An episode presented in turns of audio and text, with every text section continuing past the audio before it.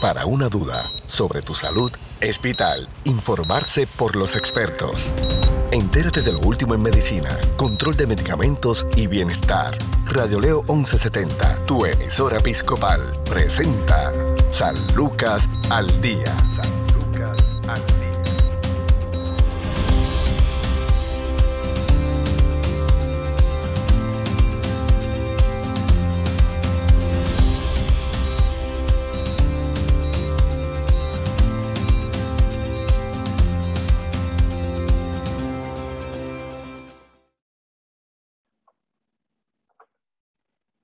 Amigos?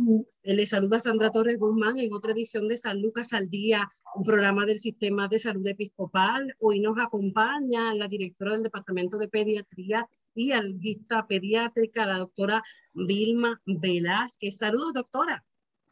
Buenas, buenas ¿cómo está? Y, saludo a todas las personas que nos escuchan. Así es, doctora. Eh, en estos días en estos meses se ha extendido lo que es la temporada de llamado, eh, la llamada bruma. No es otra cosa que el polvo de Sahara. Se supone que, eh, según nos explicaba un meteorólogo del Servicio Nacional de Meteorología, eh, esta temporada, temporada de, de, polvo del Sahara se extiende entre lo que más o menos es mayo y, mediados de agosto, pero todavía había llegado los finales del mes de agosto y este polvo nos seguía eh, afectando, pero esto es algo que viene expandiéndose en la medida que pasa el tiempo, o sea que a medida que pasan los años no disminuyen estos episodios. Y, y realmente pues es una preocupación por, por todas las situaciones que eh, trae a nuestro diario vivir, sobre todo a las personas que, que padecen de condiciones en el tracto respiratorio, las personas que padecen de alergias ¿Cómo trabajamos con esto año tras año en la población pediátrica? Bueno, eh, es importante señalar que eh, este problema con, con, esta bruma lo que ha ido es intensificándose más y más y pues y desde, desde años atrás que, que yo estudié con respecto a esto se hablaba mucho del calentamiento global y eso lo sabemos todos que eso ha ido pues empeorando. Y ya el, esa bruma, que se supone que el pico es como en agosto, pues esa bruma se extiende hasta octubre y la podemos ver casi hasta en noviembre. Así que vamos a tener exposición a, a un ambiente, ¿verdad? Que, que va a provocar una calidad de aire que, que no es buena para la población en general. Pero en el caso de los pacientes que son alérgicos, pues ahí, ahí es que va a provocar más problemas al respecto. Y, y, es importante señalar porque pues uno no puede dejar de respirar y eso va a estar afuera donde yo respiro mayormente. Y que a pesar de que ahora tenemos las mascarillas y podemos suprimir un poquito la cantidad de la exposición a ese polvo, eh, eso va a tener una entrada bien, bien grande a través de los ojos. Es bien importante en ese aspecto. Claro, ahí en términos de, de la exposición, como menciona, a, a exteriores, eh, y ahora con todas estas amenazas que tenemos a, a la salud por lo del COVID, eh, el micoplasma, ya desde ahora vamos ya viendo eh, cómo vamos adentrándonos en lo que es la temporada de, la influenza. ¿Cómo manejamos a un paciente en edad pediátrica eh, con distintas condiciones eh, respiratorias para que, bueno, no sé si es disminuir los riesgos que, que tenemos todos con, con toda esta cuestión del polvo? Esto se adhiere desde la superficie de los automóviles, en las ventanas, eh, en la ropa, bueno, en todo, en todo lo que esté en exterior. Y si dejamos las puertas y ventanas abiertas, todo eso se cuela hasta el interior de los hogares y las demás estructuras. Correcto, y eso, eso pues tiene una composición, ¿verdad? Como dicen que es de arena, pues tiene arena, ¿verdad? Partículas de arena en él pero esas partículas de arena no son tan importantes como el polvo que viene metido entre, toda, entre todo eso.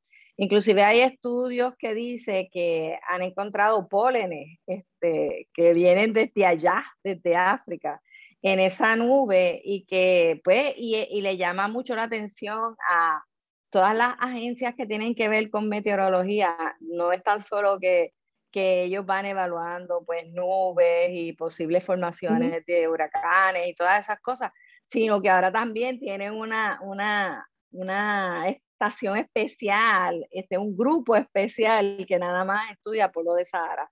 Así que eso, eh, como le dije, eso es el aire que yo respiro, eso va a estar en todas partes y eso va a estar cayendo todo el tiempo.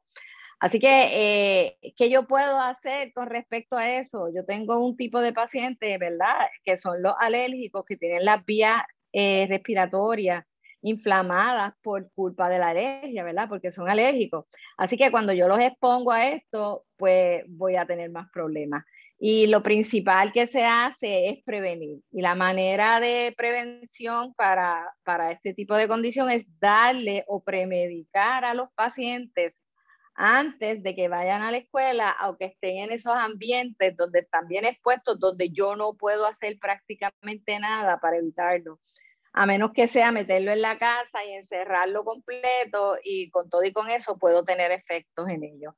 Así que lo más importante aquí es sacarlos del área donde hay más exposición y en segundo lugar, pues eh, dar algún tipo de medicamento que sirva a modo de prevención para que entonces puedan empezar en la escuela y puedan empezar a trabajar sin tener todos esos síntomas que van a tener por culpa de esta exposición. ¿Cómo llegan a su oficina? ¿Cuáles son los tratamientos eh, que regularmente se trabajan con pacientes afectados por eh, la exposición al polvo de Sahara?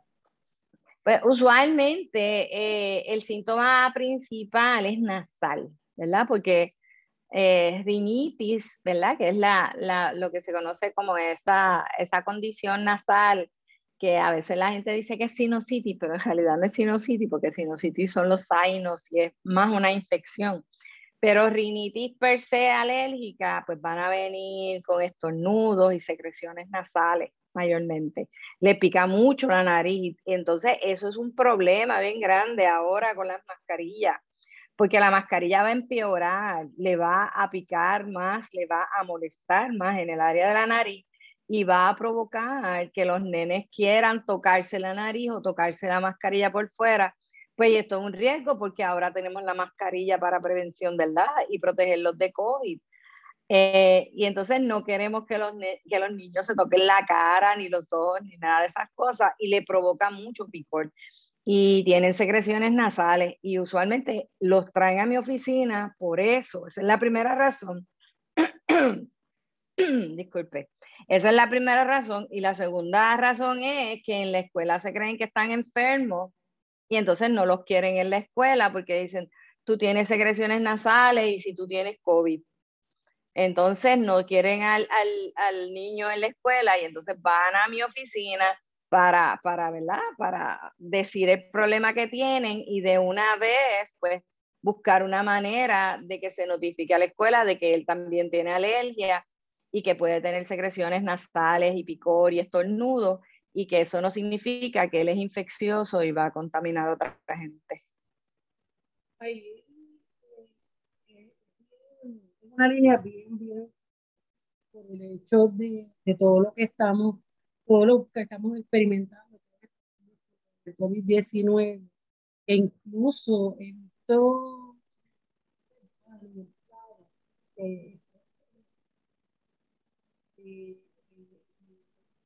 Sorry, Sandra, no te oigo nada. No escucha, ¿verdad? Sí, ahora. No, Ahora, ahora, sí. Ok. Eh, sí, estamos viendo también, eh, eh, es una línea bien fina, me estaba explicando que, por ejemplo, Ahora con todo esto del COVID, eh, si un niño, por ejemplo, como vi en uno de los casos, eh, le cayó mal el almuerzo y pues lo, lo expulsó vía oral, el colegio le, le, dijo a los padres que no lo podían llevar en dos semanas y el niño pues, se le había hecho una prueba de COVID. O sea, estamos hablando de múltiples situaciones que de alguna manera sí afectan eh, el desempeño de, de, nuestros menores, sobre todo a nivel académico. Estamos comenzando eh, después de más de año y medio lo que es el curso, son los cursos presenciales. Eh, o sea que ahora con todas estas amenazas en el ambiente y a la salud de todas las personas, pero sobre todo a nuestros niños, la, el desempeño académico pudiera verse afectado. ¿Cómo podemos, por ejemplo, eh, comenzando por lo básico, cómo se diagnostica eh, una sinusitis versus qué tipo de medicamento se le puede dar al menor que tiene algún tipo de, de problema eh, de alergia para que pudiera enfrentar o pasar por lo menos una mañana tranquila ya en el interior de, del salón de clase. Ok, lo principal aquí, el, más sencillo de todos, pero a veces es como el, es el más sencillo y es el más difícil. El más sencillo es el spray nasal. ¿ok? El aerosol nasal crea como una capa protectora a nivel de la nariz y cuando se respiran esas cosas, pues no llegan o no producen la inflamación eh, usual que darían en un paciente este, alérgico. Y el spray nasal es excelente en eso y esa sería la primera línea de terapia de medicamentos. Y tiene la ventaja también el spray nasal de que es algo que se aplica local en el área de la nariz y no va a todo el cuerpo. Si yo le doy a un niño, por ejemplo, un antihistamínico, eh, estos antihistamínicos los hay de dos tipos. Los hay los que dan mucho sueño y los que son de 24 horas. Y estos que, que se utilizan, pues son sistémicos y yo prefiero tener en un principio, ¿verdad? Si la condición del paciente me lo permite, yo tratar con lo más sencillo y lo que menos efectos adversos le produzca al paciente el spray nasal. Y el spray nasal es la primera línea de terapia en ese aspecto. El problema con los spray nasales es que, pues, que a la gente no le gustan, tener que meterse esa cosa por la nariz y echarse ese líquido para allá. Pero yo he encontrado que la mayor parte es que no saben utilizar el producto como es. Y después que yo le explico cómo es que se utiliza, pues he tenido buenos resultados. La cuestión con el spray nasal es que hay que usarlo todos los días, porque él tiene un, un nivel de que empieza a trabajar, él va a trabajar en las primeras 10, 12 horas pero el efecto completo yo lo veo como entre cuatro o cinco días. Así que lo que yo hago con mis pacientes es que le digo, ¿verdad? O le dije antes de que empezaran las clases, yo cuando vayan como cuatro o cinco días antes de empezar las clases, empieza a usar el spray nasal, que él va a estar protegido para cuando entre a la escuela. Y eso le suprime el picor, le suprime también este, ese, ese, esas secreciones claritas que tienen sabes que, que le va a mejorar un por ciento bien alto de los síntomas que ellos tienen. Ahí en, en, ese aspecto le preguntaba cómo se diagnostica y a qué edad eh, se puede hacer, ¿verdad? Tal vez un diagnóstico mucho más claro de si el niño todas esas alergias mañaneras que pudiera ser el ambiente o ya es un diagnóstico ya de, de sinusitis, otra alergia. Ok, a las alergias como tal, eh, son constantes o tienen un periodo donde van a pasar casi todos los días y lo vamos a ver bien característico cuando se levantan, él se acuesta y se levanta y empieza a estornudar y tiene mucha mucosidad eh, y le pica mucho la nariz y después como que va calentando el día, él va arreglándose un poquito. Ninguna infección respiratoria va a durar el tiempo que dura eso. ¿Sabes? Si yo tengo una infección por una bacteria o por un virus, pues me va a provocar fiebre, me va a cambiar la consistencia de las secreciones. Las secreciones nasales de alergia son claritas, son bien claritas. Parecen, como la gente dice, clara de huevo, se ve de esa manera. Mientras que las secreciones de una sinusitis, pues la vamos a ver que se tornan amarillas o verdes, eh, le duele en el área de la cara, eh, y como dije, pueden tener fiebre y malestar general y otros síntomas. En alergia, pues es, es, el que se levanta y tiene lo mismo todos los días, todos los días, todos los días. Y ya ahí yo tengo, eh, ¿verdad? la perspicacia de que vamos hacia, hacia ese lado y que lo más probable es que el paciente tenga alergia. Lo otro es que cuando uno hace el historial, uno pregunta por el historial familiar y va a tener familiares que también tienen alergias de ese tipo y porque esto tiene un grado bien alto de que se transmite genéticamente y entonces pues lo vamos a heredar como quien dice, este, los papás tienen o los abuelos tienen, pues los niños también. Todo, toda esa información me lleva hacia hacer el diagnóstico como tal y a distinguirlo de una infección. Cuando eh, se considera la, la intervención quirúrgica, eh, para poder disminuir tal vez la, la acumulación de, de, secreciones para el paciente con sinusitis. Eso es bien, en, pediatría es bien raro, bien, bien raro. Y no se recomienda. No. Discúlpame, sí, es que tengo. Estamos todos afectados con, con, todo este polvo.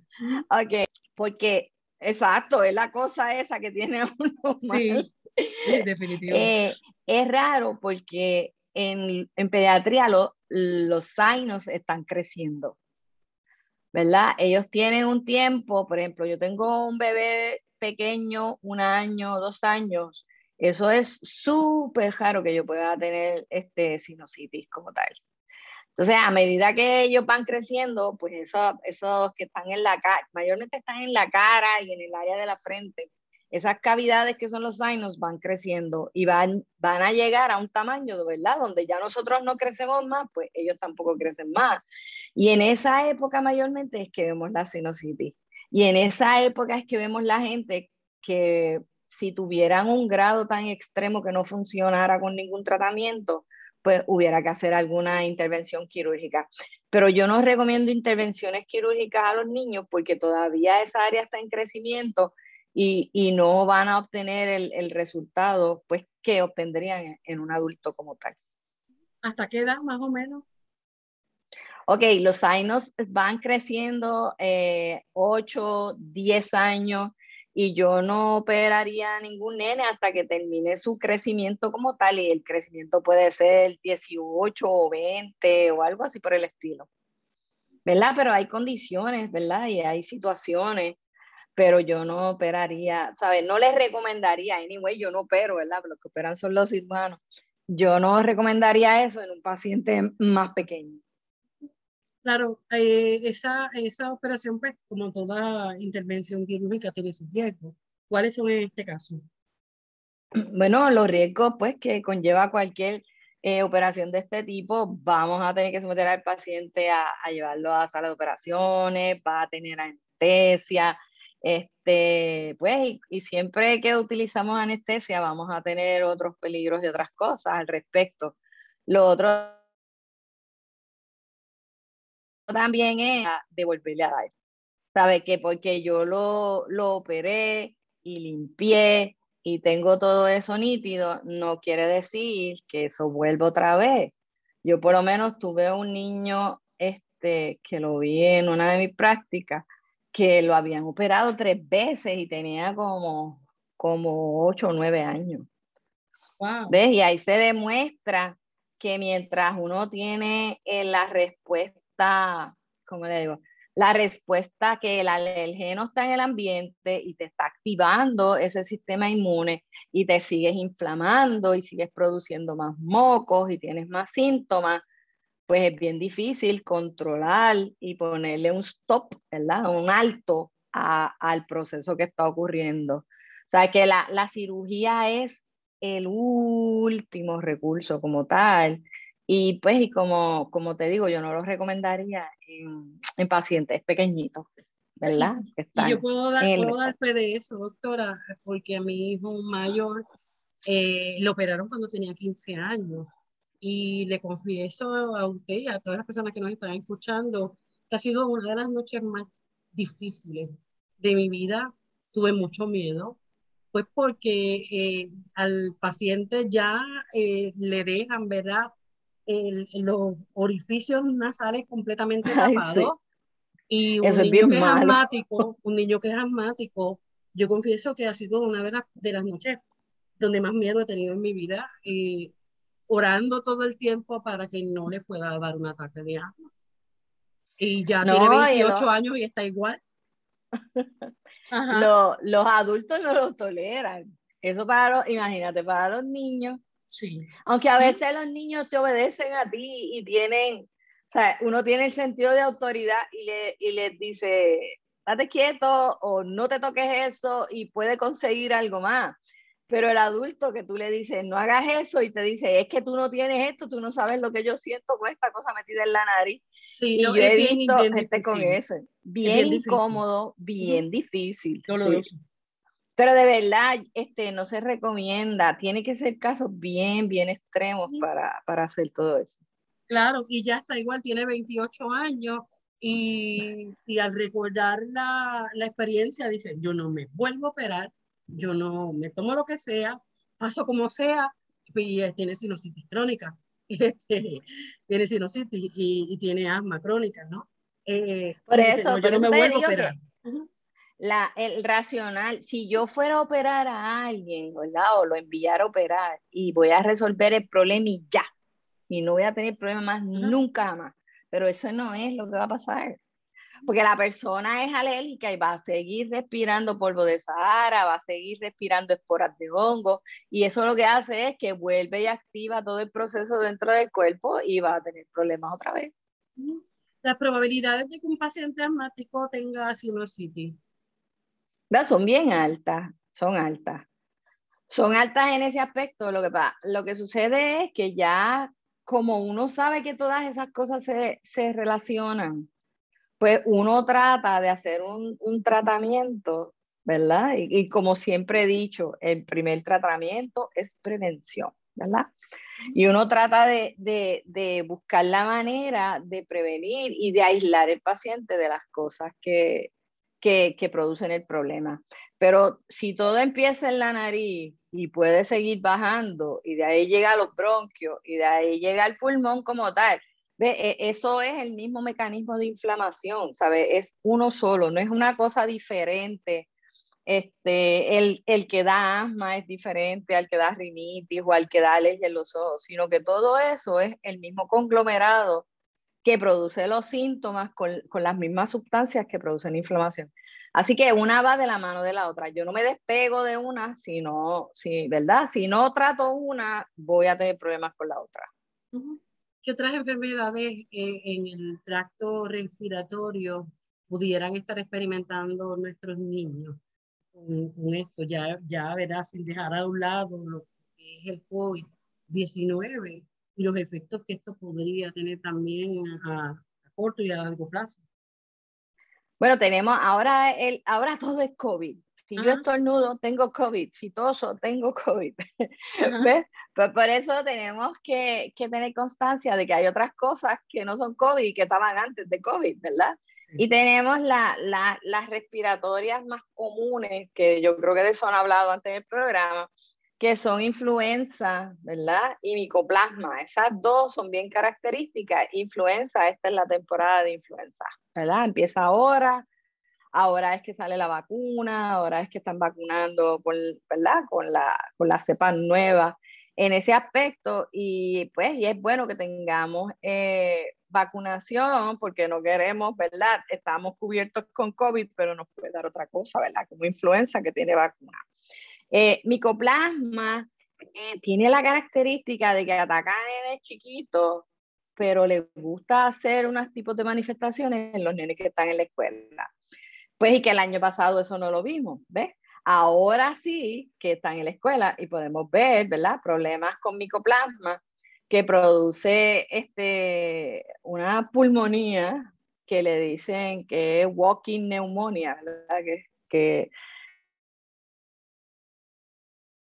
que la persona tiene una placa y sale en la placa. ¿Ves? Y eso es característico en los nenes que están en la escuela eh, y que pueden tener micoplasma. Así que esas son dos. Ah, y aparte de esa, pues la, toda la gama donde encerramos los virus que dan lo que conocemos como caparro. Y esos son también problemáticos porque son respiratorios, producen moco, producen este, pueden producir una fiebre bajita, algunos pueden producir fiebre alta, pero usualmente producen el malestar general y todas esas cosas que le dan a todo el mundo con respecto a estas infecciones respiratorias. Y entonces, pues, eh, ahora se nos hace más difícil porque antes las veíamos de una manera más benigna, ¿verdad? En el aspecto de que, ah, pues eso es un catarro y eso se te va a quitar y no necesitas nada, ningún tratamiento así específico. Pero como ahora estamos tan pendientes de las cosas que tienen COVID, pues vamos a acabar haciendo estudios y cosas. Ah, ok, este no es COVID, le hicimos influenza, este no es influenza, le hicimos micoplasma, este no es micoplasma. Y entonces, ah, pues debe ser de los que son de los catarros y entonces ahí nos tranquilizamos. Que nos va a dar un poquito más de estrés en el aspecto de, de cuando los nenes se enfermen en esta temporada. Pero hay otras condiciones más, aparte de COVID, que pueden, ¿verdad?, infectar la vía respiratoria y producir síntomas y aunque son catarros, como diríamos, bobos, ¿verdad? Los otros, esos catarros bobos pueden coger una vía respiratoria que esté inflamada, como la tienen los asmáticos, y provocarle ataques de asma y broncoespasmo. Y en el caso de un niño pequeño, ¿qué podría ocasionar? En el, en el caso de los niños pequeños, podemos ver algunas variaciones sitial produce es la enfermedad del bronquio, ¿verdad? Bronquiolitis, bastante arriba. Y esos niños eh, tienen un potencial bien alto de, de, tener asma en el futuro. Y cuando los ocultas suenan igualitos que los asmáticos con las sibilancias y los pitos y todas esas cosas. Claro. Vamos a hacer una pausa. Estamos conversando con la doctora Vilma Velázquez, directora del Departamento de Pediatría del Centro Médico Episcopal San Lucas y también eh, alergista pediátrica e inmunóloga pediátrica aquí en San Lucas al Día. Tu salud no se detiene, al igual tu programa San Lucas al Día por Radio Leo 1170M, tu emisora episcopal. Somos parte de tu vida. Cuando nos visitan los polvos del Sahara, definitivamente se hacen sentir especialmente si padecemos de alergias. ¿Qué son los polvos del Sahara y cómo podemos evitar que nos traigan complicaciones de salud? El fenómeno natural que conocemos como polvos del Sahara es una nube gigante de polvo que, como sugiere su nombre, se origina en la zona desértica del noreste de África. Luego de acumularse en el desierto, la nube atraviesa todo el océano Atlántico hasta llegar a nuestra zona del Caribe. Usualmente ocurre varias veces al año. Para los pacientes de alergia, el paso de estos polvos definitivamente pueden aumentar sus síntomas. Las pequeñas partículas de polvo que trae consigo pueden causarle irritación de ojos, nariz y garganta a cualquiera, pero especialmente a pacientes de alergias y asma. Si eres alérgico, ante la llegada de una nube de polvos del Sahara, puedes tomar varias precauciones para minimizar la probabilidad de que tus síntomas se compliquen. Pendiente a los informes del tiempo para la información sobre calidad del aire. Hay varias aplicaciones que te proveen esta estadística. Si notas que la calidad de aire es pobre, trata de mantenerte adentro con aire acondicionado lo más posible. Usa mascarilla afuera para minimizar que las partículas entren en tu nariz o boca. En tiempos de COVID es indispensable para ayudar a prevenir el contagio. Continúa con tu régimen de medicamentos para mantener tus alergias bajo control. Mantén la calma Recuerda que el estrés puede complicar tus síntomas aún más. Estas nubes de polvo suelen afectar a las personas que ya padecen enfermedades respiratorias crónicas como el asma, el efisema o la bronquitis crónica, que son parte de la enfermedad pulmonar obstructiva crónica. Estas personas son más vulnerables a sufrir complicaciones si se contagian con coronavirus. La Organización Mundial de la Salud explica que el peligro de este fenómeno radica en el contenido de bacterias, virus, esporas, hierro, mercurio y pesticidas que presenta el polvo. Y es que cuando los vientos en el desierto del norte de África levantan arena, recogen contaminantes al pasar por zonas deforestadas de la región, principalmente de los países subsaharianos, estas tormentas, cuando logran concentrarse y alcanzar áreas pobladas de Europa y África y América, pueden provocar la aparición de alérgicas y crisis asmáticas de muchas personas, las personas con problemas respiratorios o inmunodepresión, que a su vez son los más vulnerables al COVID-19, suelen ser los más afectados. Lo ideal es evitar la exposición prolongada al polvo sahariano, por lo que la recomendación general es mantenerse en casa cuando hay presencia de estas nubes. Los mayores cuidados deben ser tomados por personas que tienen problemas del grupo de enfermedades respiratorias crónicas, así como adultos mayores, mujeres embarazadas y los niños. Se recomienda usar protectores faciales como mascarillas o un pañuelo de tela húmedo que cubra completamente la nariz y la boca. Es bien importante cubrir fuentes de agua para evitar la contaminación y humedecer el piso antes de barrer para evitar que el polvo vuelva a quedar suspendido. Esto es San Lucas al Día. Informarse sobre el cuidado de tu salud es sentirse seguro. Continúa su programa de especialistas, San Lucas al Día, también a través de radioleo1170.com.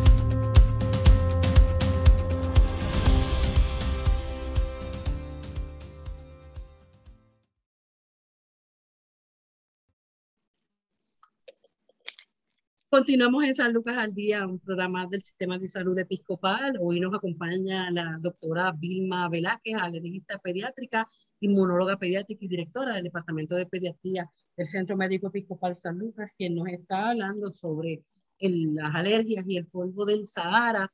La doctora nos habló un punto bien importante referente a la vacunación contra el COVID.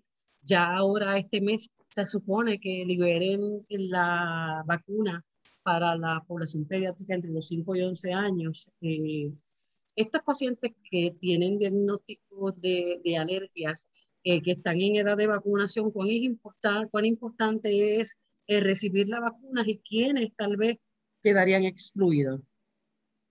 Ok, en, en general, estamos locos porque llegue la vacuna en ese aspecto, porque tenemos una población bien vulnerable que está en la escuela, eh, y, que, y que no tiene defensa, ¿verdad? La vacuna eh, tiene una protección que es bien, bien amplia en, en cuestión de, de, protección contra el COVID. Y lo hemos visto, ¿verdad? Como lo dicen la, las estadísticas y lo hemos visto en los adultos que las hemos tenido. Así que la vacunación para, para esa población es extremadamente importante. Entonces, ¿cómo hicimos en los adultos empezamos de que, pues, ok, los, los, cuidadores, este, aparte de los médicos y todas estas cosas, y las personas ancianas, pues, pues los, los bebés son los, los del otro extremo de, de, las edades y tienen una prioridad bien amplia.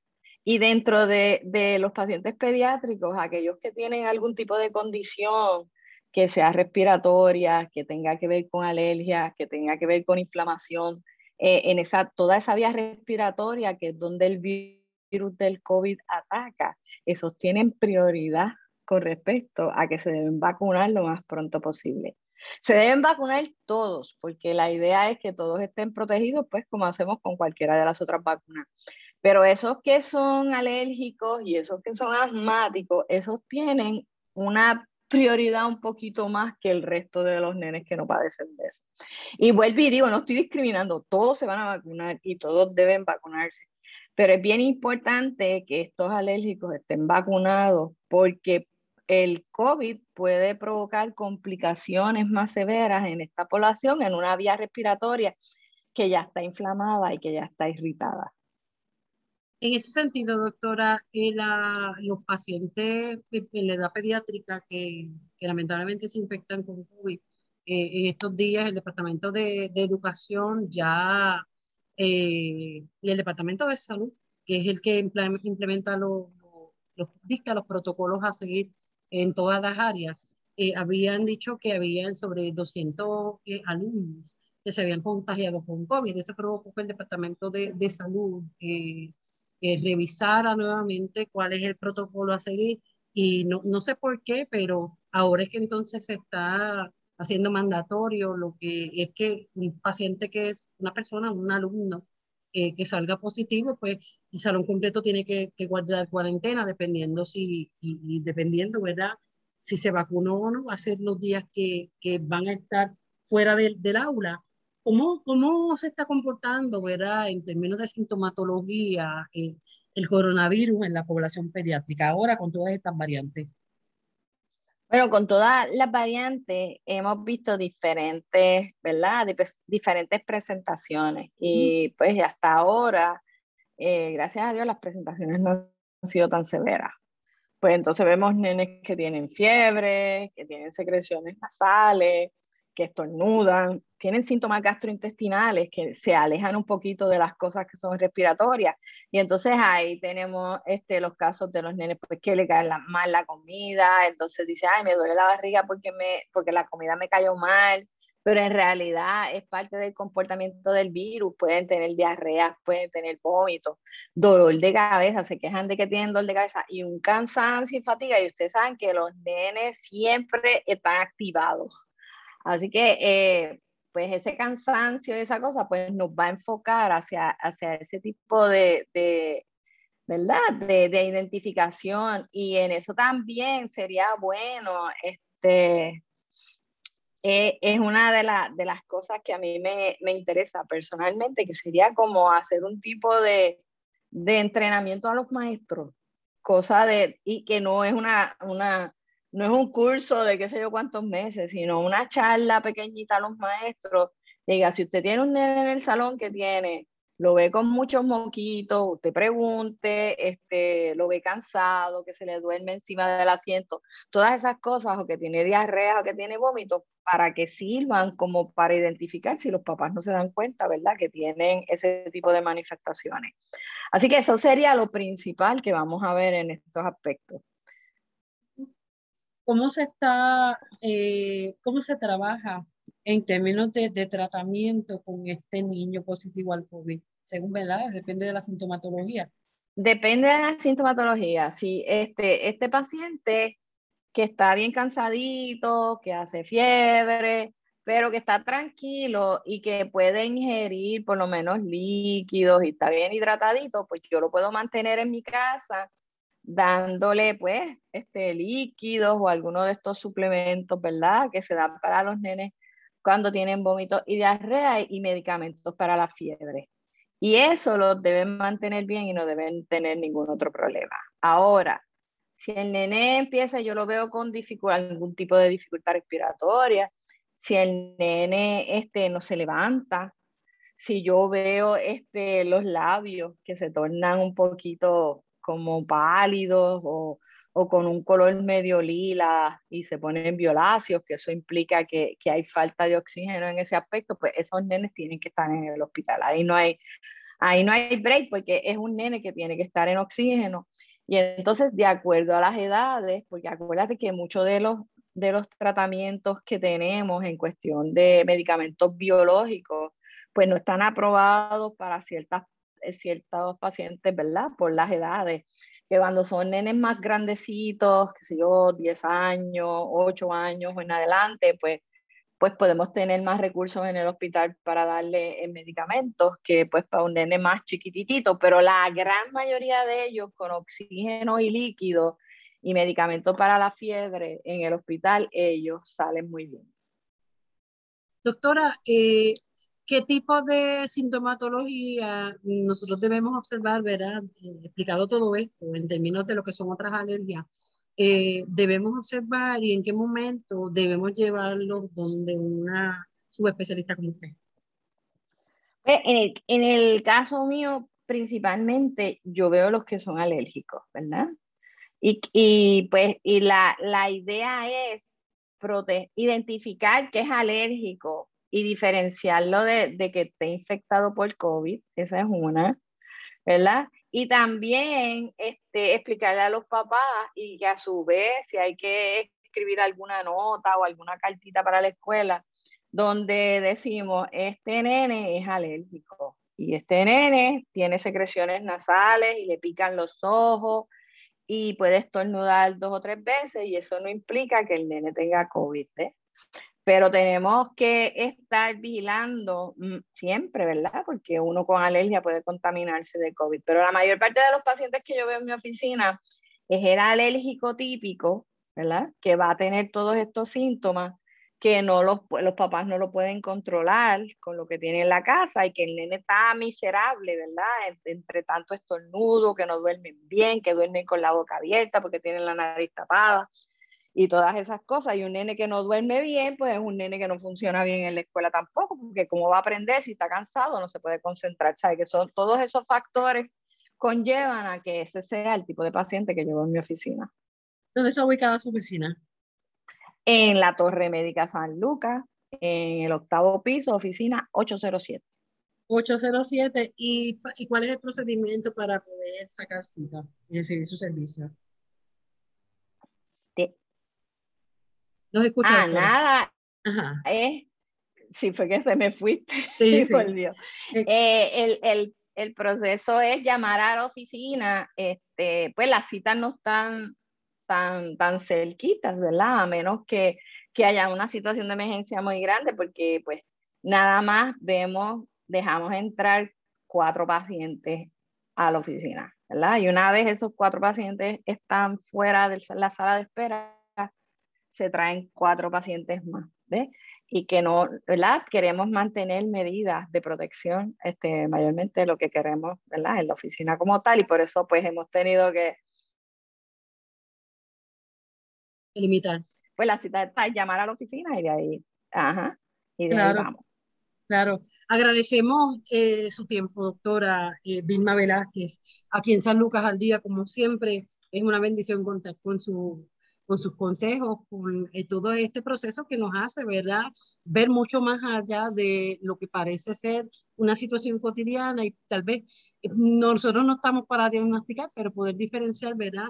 Eh, entre la sintomatología que estamos observando en estos pequeños y en qué momento también saber cuándo ir a sala de emergencia, cuándo acudir a donde un subespecialista como usted. Así que nuevamente gracias, doctora siempre a la orden y cualquier cosa que necesiten, pues estamos a la disposición. Bueno, muchas gracias a la doctora Vilma Velázquez, alergista pediátrica, inmunóloga también, eh, y directora del Departamento de Pediatría del Centro Médico Episcopal San Lucas. Hoy, eh, hasta aquí esta edición de, de, San Lucas al día. Recuerde sintonizarnos de lunes a viernes, de 1 a 2 de la tarde por aquí, por Radio León 1170M, Radio León 1170.com y buscar también estos eh, programas a través de podcast en aplicaciones como Spotify, Anchor, entre otras. Bendiciones. Si desea más información sobre su programa San Lucas al Día, puedes encontrarnos en Facebook, Radio Leo 1170M o en Centro Médico Episcopal San Lucas. Haga sus anotaciones y conéctese con su programa San Lucas al Día.